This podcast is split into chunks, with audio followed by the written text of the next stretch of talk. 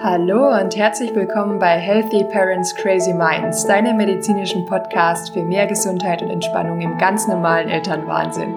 Ich freue mich sehr, dass du reinhörst. Mein Name ist Dr. Miri, ich bin Ärztin und Mama und dein Podcast-Host. Meine Herzensthemen sind wissenschaftlich belegtes Stressmanagement, Resilienzstärkung, Mind-Body-Medicine und Yoga-Therapie. Auch heute möchte ich dich wieder motivieren, inspirieren und einladen zu einer kleinen Reise zu mehr Selbstfürsorge und Selbstwirksamkeit. Viel Spaß! Nun folgt die zweite Folge unserer Doppelfolge zum Thema Ausgeglichenheit, Resilienz und Co. Brauchen wir das überhaupt? Und nun möchte ich dir ein bisschen genauer erklären, was das denn überhaupt auf einer körperlichen Ebene für dich als Mami bedeutet, resilient zu sein. Das geht nämlich ganz gut, dass man wirklich dieses Wortkonstrukt erklären kann. Also, Resilienz ist ja nicht nur ein Konstrukt. Es ist nicht nur eine Charaktereigenschaft, um Stress abzupuffern, sondern Resilienz ist ein relativ greifbares, eine, eine, eine greifbare Fähigkeit des Körpers. Wir führen hier erstmal den ersten Begriff ein. Das ist die Homöostase. Die Homöostase lässt sich sehr, sehr gut erklären nach dem Stresskonzept von Herrn Seile aus 1973. Der hat nämlich gesagt, dass unser Körper stets nach Gleichgewicht strebt. Wir als Menschen, als biologische Organismen versuchen ständig ein gewisses Gleichgewicht aufrechtzuerhalten, um uns anzupassen an äußere oder innere Stressoren und Stimuli. Das betrifft die Fortpflanzung, Nahrungsaufnahme, die Verdauung, Hormonregulation, unser vegetatives, also selbstständiges Nervensystem, die körperliche Belastbarkeit, die geistige Beweglichkeit und Konzentration und unser Immunsystem, unser Abwehrsystem. Und unser Körper schwankt da immer um einen ganz, ganz engen Sollwert. Und um diesen Sollwert werden die Systeme im Gleichgewicht gehalten. Das nennt man Homöostase. Und der Körper versucht hierbei immer dieses Gleichgewicht aufrechtzuerhalten. Es ist aber kein starres Gleichgewicht, sondern ein sehr dynamisches Gleichgewicht. Das heißt, der Körper ist hier wirklich autonom und kann sich selbst organisieren. Er hat also eine flexible Anpassungsfähigkeit inne, die notwendig ist für das Überleben. Er kann sich also wirklich selbst regulieren. Jetzt wandelt sich unser Äußeres ständig und das ist auch normal. Tag, Nacht, Jahreszeiten, Anspannung, Entspannung, Arbeit, Freizeit, Temperaturen, innerliche körperliche Rhythmen wie Hormone, Alterungsprozesse, aber auch die sogenannten Life-Threatening Events, das sind nämlich solche wie Geburt, Heirat, Trennung, eine neue Stelle, fordern uns da wirklich ständig heraus. Und der Körper muss sich da selber immer wieder einpendeln. Und unser Körper hat hierfür aber wirklich sehr wirksame Mechanismen entwickelt, wie eben die Stressantwort, die ich dir schon mal erklärt habe. Die hat Walter Buchanan als Fight or Flight, also Kämpfe oder Fliehe Antwort beschrieben, aber auch die Relaxation Response, die ich dir auch schon beschrieben habe. Das kommt aus der Mind-Body Medicine, das, das Prinzip von Herbert Benson. Da geht es mehr um die Rest and Digest Antwort des Körpers, also ruh dich aus und verdaue. Dann gibt es noch den zweiten Begriff, der auch zur Resilienz gehört, beziehungsweise um dieses Wort Resilienz besser zu verstehen, und das ist die Allostase. Das ist die Erhaltung von Stabilität durch Wandel. Das heißt, unsere körperlichen Parameter sind ständig in einem Wandel, um sich dem Wandel der Umwelt anzupassen. Das heißt, unser Körper ist in einem lebendigen Zustand der Selbstorganisation wohingegen die Homöostase, was ich zuvor, da, zuvor erklärt habe, eher ähm, eine Schwankung des Körpers um einen ganz fixen Sollwert ist, also eine ganz feine Einstellung unserer körperlichen Parameter. Die Allostase hingegen lässt auch größere Schwankungen und Ausschläge zu, um besser auf äußere Stressoren reagieren zu können. Und teilweise müssen eben unsere unsere Sollwerte verlassen werden. Also wir müssen diese enge Kontrolle, diese Homöostase aufgeben, um wirklich flexibel zu sein und auf die Umwelt reagieren zu können und um überhaupt auch in der Umwelt leben zu können. Wenn wir jetzt zum Beispiel uns wirklich selbst gut organisieren wollen, auch in Zeiten von Stress, wo wir wirklich mal schnell rennen müssen oder uns verteidigen müssen, da ist es ganz sinnvoll, dass es auch die Allostase gibt, die wirklich zulässt, dass auch mal der Blutdruck in die Höhe geht und wir wirklich auch mal richtig viel Blut in den Muskeln haben und unsere Pupillen sich weiten etc., diese ganzen Stressreaktionen ähm, des Körpers, dass wir auch wirklich angepasst auf solche Reize von außen reagieren können. Dazu haben wir auch kleine Helferchen wie das Cortisol, wie die Stresshormone, wie Entzündungsparameter etc., die dann eben genau diese Reaktionen im Körper hervorrufen.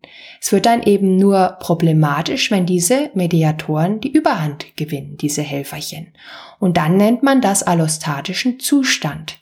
Das heißt, wenn die aus dem Gleichgewicht kommen, wenn da eine Imbalance entsteht, da sind wir auch wieder beim Thema Ausgeglichenheit Resilienz etc. auf körperlicher Ebene.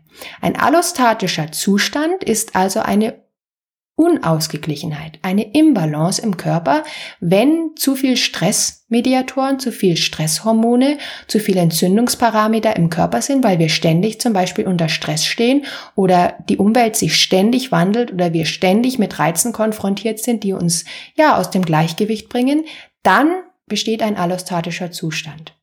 Wenn das jetzt länger anhält, so ein allostatischer Zustand, beschreibt man das als allostatische Last.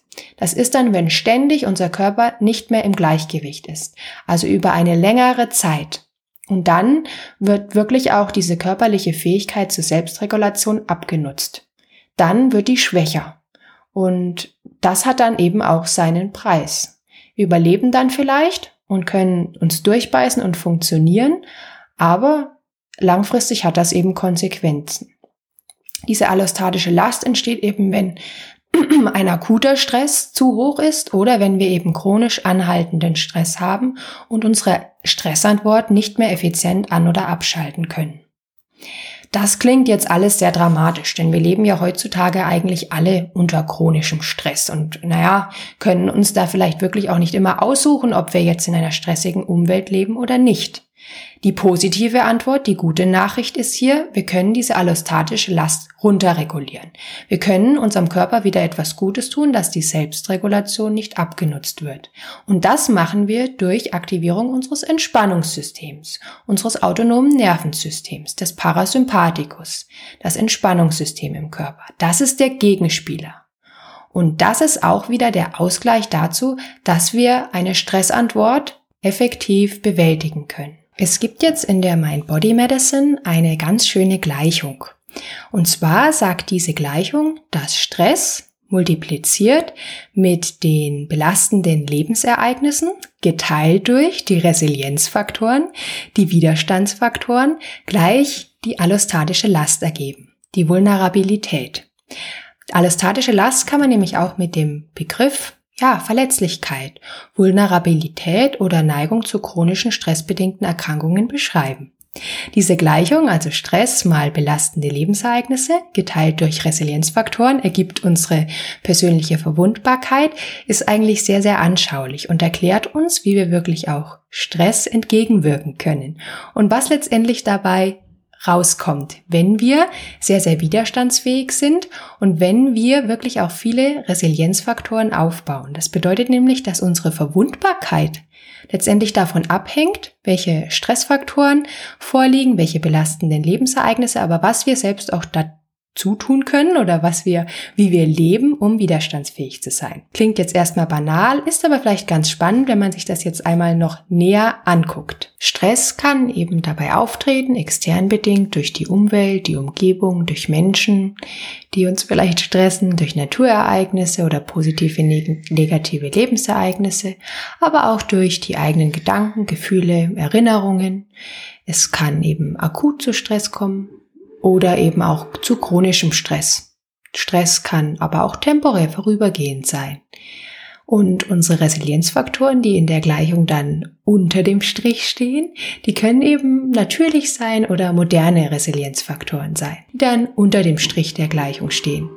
Natürliche Resilienzfaktoren wären da eben die Ernährung, die Schlafhygiene, gesunde Verhaltensweisen, wie Routinen, eine gute Work-Life-Balance, in der Natur sich aufzuhalten, Bewegung, Bücher, Kochen, im Garten sein, soziale Unterstützung und ein prosoziales Verhalten, also Verhalten für die Gemeinschaft.